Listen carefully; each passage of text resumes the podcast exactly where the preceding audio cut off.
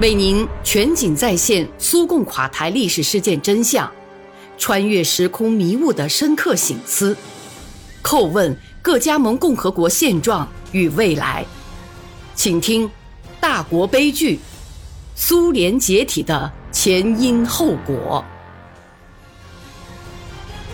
戈尔巴乔夫要求讲话，他的发言总是那么颠三倒四。他告诉大会。无论在我们身边还是在德国，都找不到秘密议定书的原件，而且还援引了与德国总理科尔的谈话。接下来，他却又支持设立调查文件的委员会。可是，据他讲，文件的原件并不存在，但他还是推荐了雅科夫列夫进入委员会。一天后，决议以压倒性多数获得通过，反对六票，弃权七票。苏共中央政治局委员雅各夫列夫当选为委员会主席。应该指出，与秘密议定书相关的情况可不简单。政治局委员们不止一次问戈尔巴乔夫，里宾特洛甫与莫洛托夫协定的秘密议定书文件是否存在，也问到卡特诺事件。回答是斩钉截铁：我们手上没有这个文件。大部分政治局委员认为，既然原件不存在，那么对议定书的法律评估就无从谈起。可雅科夫列夫持不同的看法，他认为有副本就足够了，因为从1948年美国国务院公布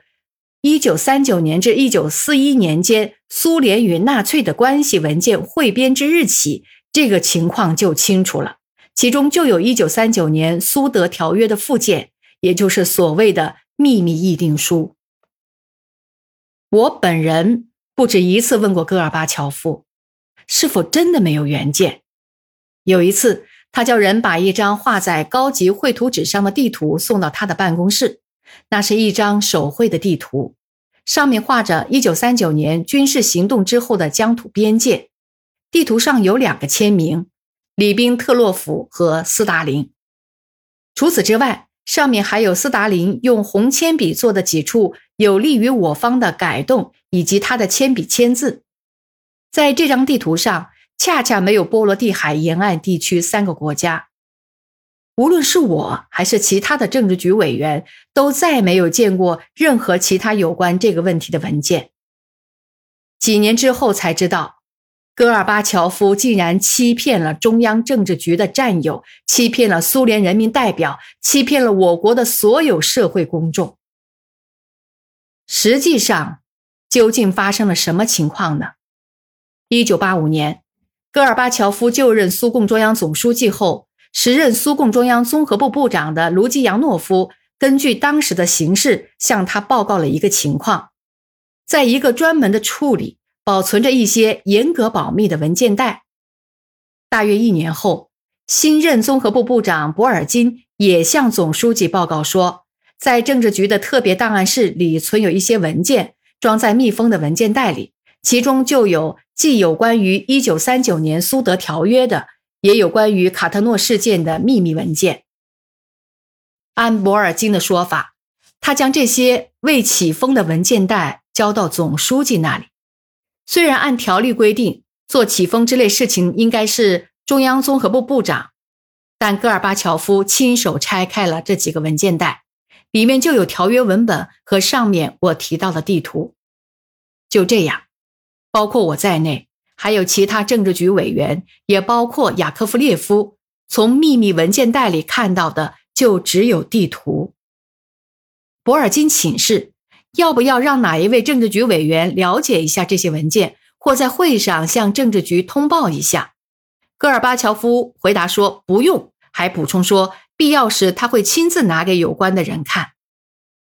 总书记亲自将几个文件袋封固后，退还给中央综合部下属的政治局特别档案室保存。顺便说一下，有消息说。在五十年代以前，这些文件曾存放在外交部，后来才转到了苏共中央。就这样，戈尔巴乔夫知道这些文件，博尔金也知道，但前者有意识地隐瞒了这个消息，而后者则按总书记的要求，也没有扩散消息。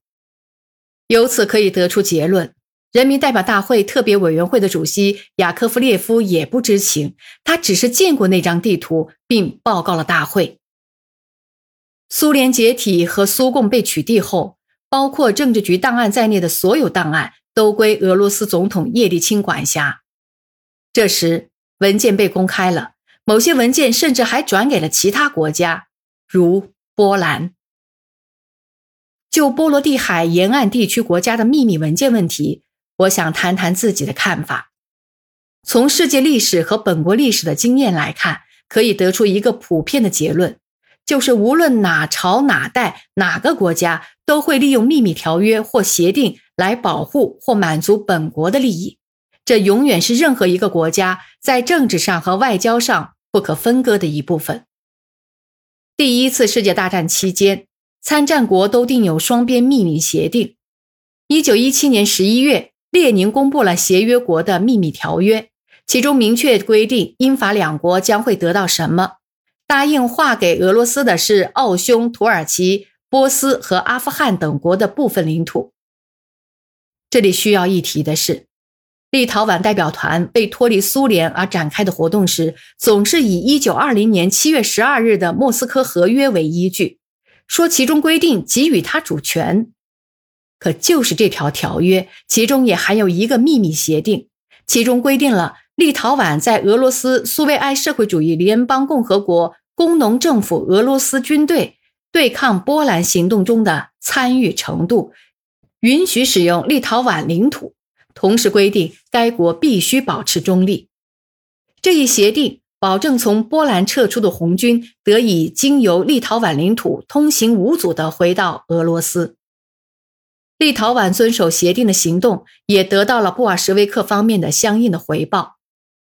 当时的苏维埃俄国虽饱受战争折磨，正处于饥饿之中，但仍于1920年10月16号向立陶宛政府划拨了相当于300万卢布的黄金。此前，于1920年8月14号，红军统帅部依照莫斯科合约，已将威尔诺市及其相邻地区移交给了立陶宛军队。对于这些事实，如今的当权者却全都忘记了。反而肆无忌惮地利用里宾特洛普和莫洛托夫秘密协定书大做文章。各种各样的秘密条约和协定，在现代史上本是一种司空见惯的现象。大约也就是在苏联同当时的德国签订合约的同时，在德国向苏联发动进攻的两周之前，即1941年5月10号。希特勒的代表、纳粹党老党卫军的缔造者鲁道夫·赫斯乘飞机飞往大不列颠。英国人给赫斯一案规定了六十年的保密期，可是接近到期的时候又把它延长了六十年。看来我们二战中的盟友由于许多特殊原因还不能公开这些档案。让我们再回来谈一九三九年八月二十三号里宾特洛普和莫洛托夫协定及其秘密议定书的问题。这其中没有任何有关苏联进犯波罗的海沿岸地区国家或以其他方式对他们施加影响的意图。今天，每个人在文件中都能看到这些内容，而且议定书的第一条就是立陶宛在维尔诺州的利益为双方所承认。这件事发生的时间是在一九三八年三月，也就是立陶宛共和国领导人在首都考纳斯做出了对波兰有利的决定，从法律上放弃了对维尔诺和维尔诺州主权要求的一年半之前。这些文件所提到的划分利益范围的问题，既不是瓜分主权国家，也不是达成侵占他们协议。事实上，这是谈判双方为军事和政治活动。划定分界线的协定，如果当时没有这样一条分界线，那么由于西方国家的默许，早在一九三九年底，波罗的海沿岸地区三国就被德国占领了，那么世界也早就会是另外一个模样。那现今波罗的海沿岸地区主权国的政治家们又向谁去质询这条条约的问题呢？也许只有去问希特勒了。他们敢这么做吗？苏联挽救了这些国家，挽救了他们的人民免遭德国纳粹真正的军事占领之苦，而后又尽情可能的帮助他们解放了波罗的海三国，加速发展。可没有良心的人咒骂解放了他们的国家苏联和红军是占领者，而这些国家人民的子弟，他们的父兄却同苏联各国一道为反对法西斯侵略者而并肩战斗过。我深信，总有一天，客观的历史学家会对二战前夕欧洲的态势以及那时斯大林的作用做出评判。很多人是从本世纪初和上世纪末，而不是一九三九年的立场观点去审视苏联领导人所采取的步骤的。当时法西斯德国发动的战争已经逼近我国大门，我们迫切的需要赢得哪怕是几年的和平时间，以便准备应对即将到来的极其残酷的搏斗。不仅对我们，而且对波罗的海沿岸地区，对被希特勒安排了极其悲惨命运的那些国家和人民，乃至对全世界来说，如果苏联的疆界没有向西推移，那么伟大卫国战争的进程将更加惨烈。这也就是意味着，二战的过程将会更长、更加血腥、更具破坏力。我们再回过头来看雅科夫列夫领导的委员会的工作。按他的话说，《记忆中的漩涡》一书工作枯燥而沉闷。波罗的海沿岸地区国家的代表持极端立场，积极支持他们的是苏联人民代表尤利阿法纳夫耶夫。委员会主席雅科夫列夫个人的观点耐人寻味。他说：“其实，波罗的海沿岸地区国家的代表提出的很多意见和要求都是可以赞同的。”但若要对苏联提出指控性的决议，大会终归还是不会通过的。雅科夫列夫在他的回忆中避而不谈。一九八九年七月，委员会的建议并不是提交给人民代表大会，而是提交给苏共中央政治局的。他在复函中谈到了人民代表，包括苏共党员坚持不让步的情况。为了赋予自己在与好斗的波罗的海分子进行斗争中以坚定的党性立场，雅科夫列夫向政治局汇报说，他成功的拿掉了阿法纳西耶夫及其同伙提出的谴责同法西斯签订协议的要求，否定了秘密议定书与爱沙尼亚、拉脱维亚和立陶宛三国一九四零年加入苏联有直接关系的看法等等。在雅科夫列夫的复函中，就这位或那位人民代表持什么立场，提供了大量的消息，但主要的关键的问题却没有解决。他在复函中这样说：“本可以做出努力，以求在委员会结论的草案中加进这样的观点，即欧洲领土的现状是第二次世界大战的结束，因此应该以继承事实为准。”而不是以一九三九年与德国的协议为准。如果能达至这种共识，那么主张恢复三共和国独立的人士就只好改变自己的战术了。道理的确如此，但接着就产生了一个问题：为什么雅科夫列夫在复函中使用的字眼儿那么谨慎，像做出努力啦？为什么用本可以而不用应该？况且。他清楚的知道，从法律的角度来看，承认不承认议定书的存在都没有任何意义，因为该议定书并未包括在条约批准程序之内，而且就纯法律的角度而言，该议定书也无权决定一个国家的命运。再有，整个这份友好条约，正如前面所说，经过一九四一年六月二十二的一把战火，早已被烧得一干二净，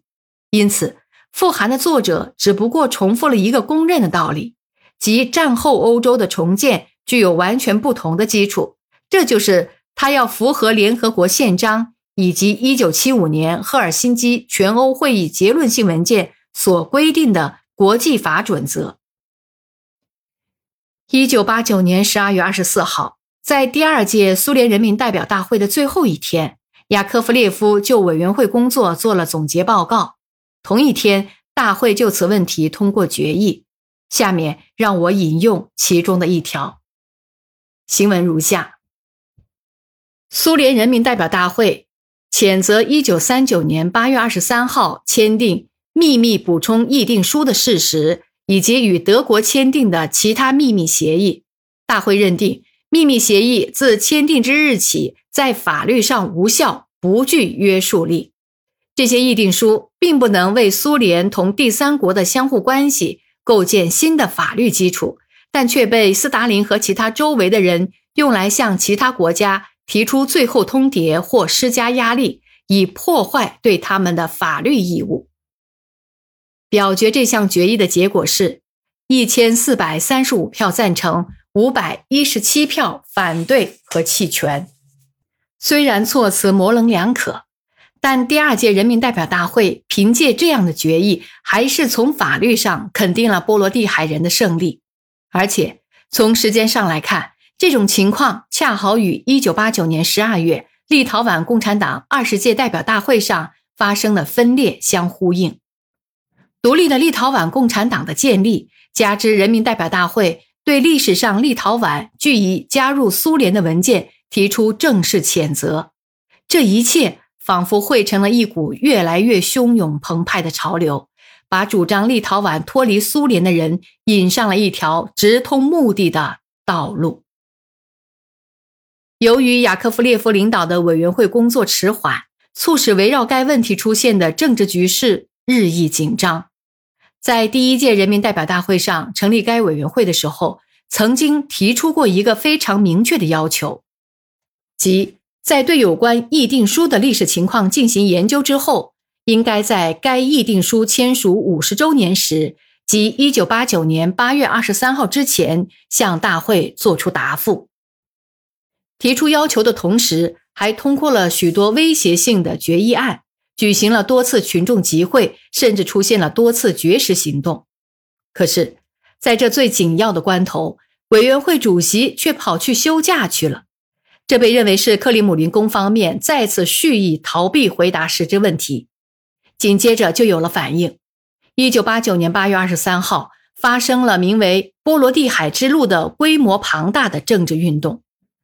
根据波罗的海沿岸地区后来发生的一些事件，可以断定，雅科夫列夫拖延委员会的工作是有预谋的，其目的就是在此期间为进一步加剧波罗的海沿岸地区国家的破坏性力量。打好基础。本章笔者将对此人在苏联解体前最后几年中的活动给予更多关注。不久前，雅科夫列夫去了黄泉世界。民间有句话：“人死了，要么只能说个好，要么说声还可以。”看来这其中含有深刻的道理。如果活着的时候做了太多的坏事，那么你就要面对上帝的审判。为你在人世上造的孽，接受上帝的惩罚。